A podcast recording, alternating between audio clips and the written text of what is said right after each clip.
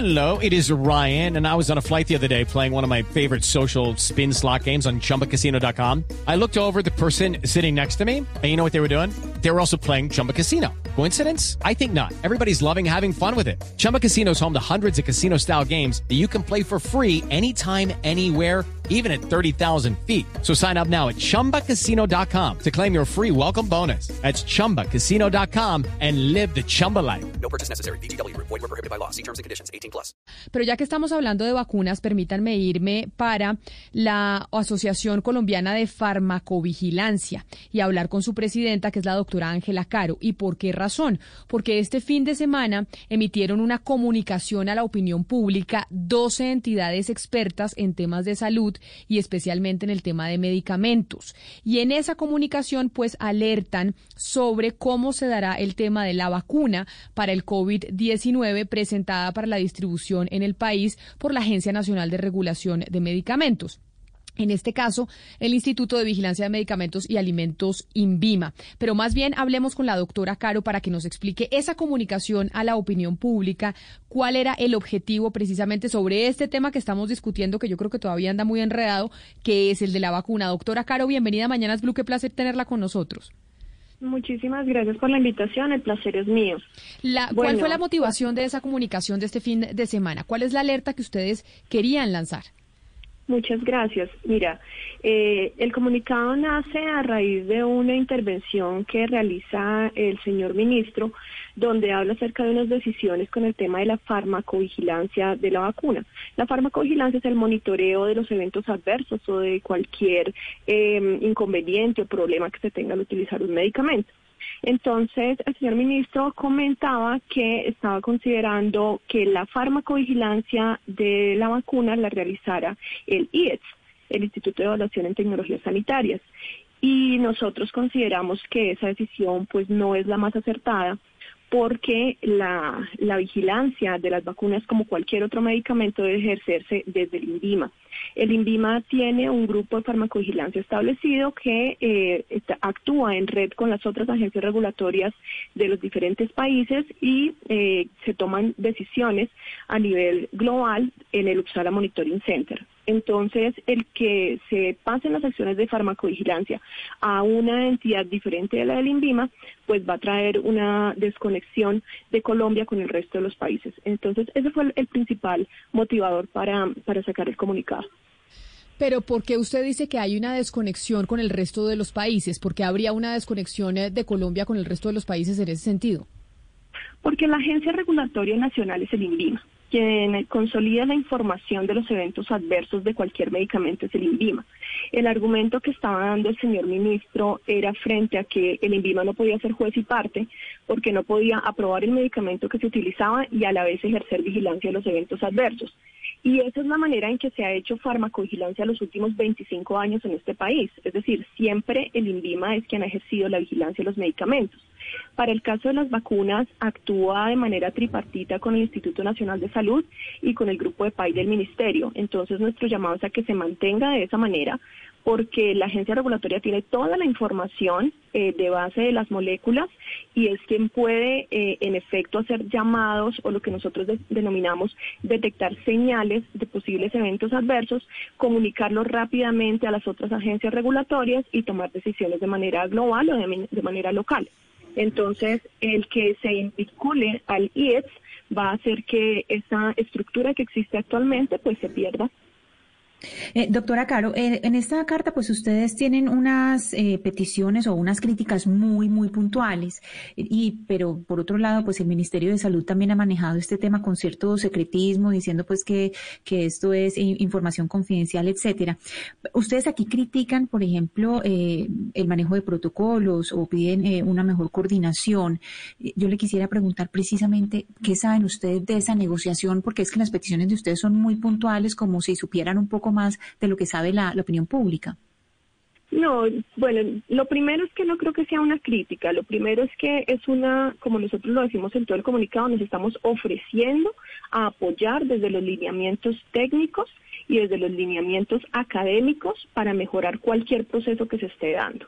Eh, yo personalmente no es que tenga una, información adicional, ni mucho menos, sino lo que estamos haciendo es un llamado a que todas las acciones que se desarrollen pues tengan una revisión académica muy fuerte desde la eficacia y la seguridad de la molécula y en términos específicamente de seguridad, que es la fortaleza de la Asociación Colombiana de Farmacovigilancia, lo que proponemos es que se desarrollen protocolos que permitan detectar rápidamente cualquier riesgo.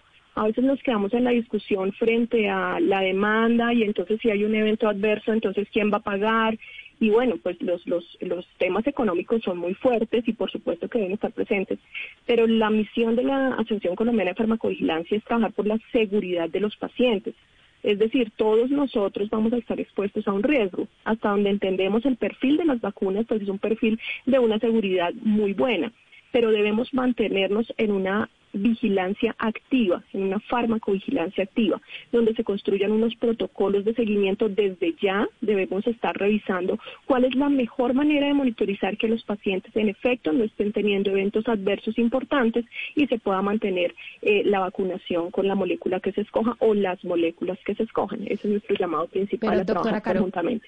Lo, lo, que sabemos es que en este momento el ministerio está justamente cerrando estas negociaciones con las diferentes farmacéuticas y con las diferentes vacunas. Ustedes lo que están pidiendo es que en este proceso de negociación eh, pues se haga una farmacovigilancia para que, digamos, sean diferentes también entidades colombianas las que acompañen el proceso de negociación y sean parte de escoger esta vacuna. En este momento ese proceso de negociación lo está haciendo el Ministerio de Salud con las farmacéuticas sin tener en cuenta digamos, a estas autoridades que están encargadas de hacer esta farmacovigilancia? Lo que yo entiendo es que el Instituto Nacional de Vigilancia de Medicamentos está participando de una manera eh, importante en el proceso, pero nosotros lo que estamos pidiendo es que las sociedades científicas y académicas podamos dar también nuestros puntos de vista y podamos aportarle al Ministerio frente a cómo eh, evaluar los temas de seguridad, particularmente de la vacuna.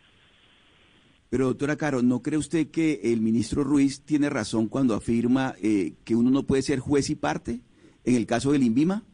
Es decir, el INVIMA no puede aprobar, aprobar y luego vigilar lo que aprobó. O sea, en ese sentido, digo, la razón natural indicaría que, el, el INVIMA no podría hacer las dos funciones. El INVIMA ha hecho eso desde la creación del instituto. Desde el 1994 las funciones del INVIMA, uno es la aprobación, otro es la vigilancia, como cualquier otra agencia regulatoria en el mundo en el mundo funciona de esa manera. ¿Y por qué vigila quien registra? Pues porque ya tiene toda la información, tiene las competencias. Acá no estamos hablando de un ente privado, estamos hablando de un ente de gobierno que cumple con unas funciones de asegurar la salud pública del país, de los ciudadanos del país. En ese orden de ideas es el encargado de hacer las dos, el ejercicio de las dos funciones y están en sus funciones eh, el desarrollar las juntas. Lo que sí es claro es que no puede ser la misma persona o digamos el mismo, grupo de personas. Por lo tanto, la, agencia regulatoria tiene un grupo donde se registran los medicamentos después de unos análisis muy rigurosos de seguridad y de efectividad y otra instancia, que es el grupo de farmacovigilancia, quien realiza la vigilancia en efecto de que los eventos que están sucediendo pues eh, incluso retroalimenten al proveedor y retroalimenten los trámites de registro. Esa es la manera en que se hace la farmacovigilancia. De modo que, si le estoy entendiendo bien, señora Caro, su alerta apuntala al hecho de que eh, podría llegar a bajar la calidad de la vigilancia, esta vigilancia activa de la que usted menciona, si se cambia el ente vigilador del INVIMA al IES. Y eso pondría en peligro la salud pública, la salud de todos nosotros. Y esa es precisamente su alerta, porque si es así es gravísimo. Nuestra alerta es justamente que el hecho de que se, se permita que no sea el INVIMA, hace que perdamos la red con la que hoy día trabaja el INVIMA, que es la, todas las agencias regulatorias del mundo. Entonces, eh, tú estás, estás en lo cierto en lo que estás afirmando. Nuestro interés es hablar primero de que no se desconecte esta vigilancia, que, que se mantenga en el marco de, de la farmacovigilancia como se ha hecho todo el tiempo en los últimos 25 años en el país, pero adicionalmente a eso, que tengamos protocolos de vigilancia activa. Digamos que en este momento no está establecido que eh, la, la, vigilancia se tenga que desarrollar de la manera que nosotros la pedimos. Quiero darles un ejemplo. Nosotros sacamos en mayo de este año una guía para hacer farmacovigilancia de los tratamientos de COVID. Esa guía la sacamos como asociación, la difundimos ampliamente, muchos hospitales la adaptaron y gracias a eso se pueden tomar decisiones muy rápido porque la gente vigila lo que, lo que se debe vigilar desde el ámbito eh, con unos fundamentos muy científicos, muy académicos, muy definidos. ¿Qué estamos pidiendo en términos de farmacovigilancia activa? Lo mismo, que si se va a escoger una vacuna tengamos claramente establecido cómo vamos a vigilar los efectos adversos. ¿Por qué? Porque cuando suceda el efecto y se reporte el INVIMA, el INVIMA puede levantar la mano y decir, estoy viendo esto, se está sucediendo esto, en Colombia está pasando esto y se pueden tomar decisiones muy rápido. El INVIMA está en red gracias a diferentes organismos eh, pero particularmente con la Organización Panamericana de la Salud, está en red con las otras agencias locales. Por lo tanto, si Chile ve algo, Ecuador ve algo, Colombia ve algo, dice, ah, bueno, aquí tenemos algo que nosotros denominamos una señal. Y con esa señal se toman decisiones. Sí, la farmacovigilancia. Sí. No, no, disculpe que le interrumpe porque hay algo que me llama la atención, basado en su conocimiento y en lo que conocemos de la vacuna, no solo en el tema de la dosis, sino en el tema de la distribución, de la congelación, etcétera, etcétera. ¿Cuál, es la, ¿Cuál es la vacuna que le conviene a Colombia de las tres? entre Pfizer, Moderna y AstraZeneca. No te puedo dar esa información. Yo soy soy la presidenta de la asociación, pero entre la asociación seguramente hay personas que saben mucho más de vacunas que yo. Yo no podría decirte eh, en plata blanca es esta o es aquella. No creo que la, la tenga yo la capacidad para hacerlo de esa manera. Creo que lo sensato es analizar bajo qué contexto se está moviendo Colombia, eh, entender, por ejemplo, lo que estaban diciendo ustedes hace un minuto sobre eh, los procesos de distribución, lo que implica tener cadenas de, frío a menos 70 grados centígrados, la posible degradación de la vacuna. Eh, eso, todo ese contexto hay que analizarlo muy bien para tomar una decisión. No, no, no me siento con la capacidad de poder decirte una u otra. La carta de la cual estamos hablando es firmada por 13 instituciones muy importantes, entre las que se cuentan, por ejemplo, la Universidad Nacional de Colombia, la Universidad de los Andes, la Asociación Colombiana de Farmacovigilancia y el Colegio Nacional de Químicos Farmacéuticos de Colombia. Pues es una carta que tiene mucho peso. Yo le quiero preguntar, doctora Caro, si esta carta ha recibido algún tipo de respuesta por parte del Ministerio de Salud o de alguna autoridad. Sí, y muchas gracias por hacerme la pregunta, porque casi lo, lo, lo dejo pasar. Muchísimas gracias. Eh, nosotros tenemos, nosotros como Asociación Colombiana de Farmacovigilancia, tenemos una mesa permanente de trabajo con el Ministerio, con la Dirección de Medicamentos del Ministerio. Digamos que trabajamos en, en temas de cómo mejorar la seguridad de los medicamentos en el país, eh, de lo cual estamos muy agradecidos y también tenemos un diálogo muy cercano con el INVIMA en términos de, de su eh, su grupo de farmacovigilancia, trabajamos todo el tiempo. Eh, y sí, el ministerio, desde, desde, esta, desde la Dirección de Medicamentos, se comunicó con nosotros y nos hizo la invitación para participar en mesas de trabajo para ya construir estos protocolos de farmacovigilancia activa. Y me parece que ha sido muy positivo lo que ha sucedido gracias a esta, a esta consideración. El único tema que todavía no tenemos como respuesta al respecto es el tema del IEX, que es el que seguimos tratando de movilizar. Pero muchas gracias porque sí es muy importante comentarles que venimos trabajando con ellos de la mano. Es la presidenta de la Asociación Colombiana de Farmacovigilancia, doctora Ángela Caro. Muchas gracias por haber estado con nosotros. Feliz resto de día para usted.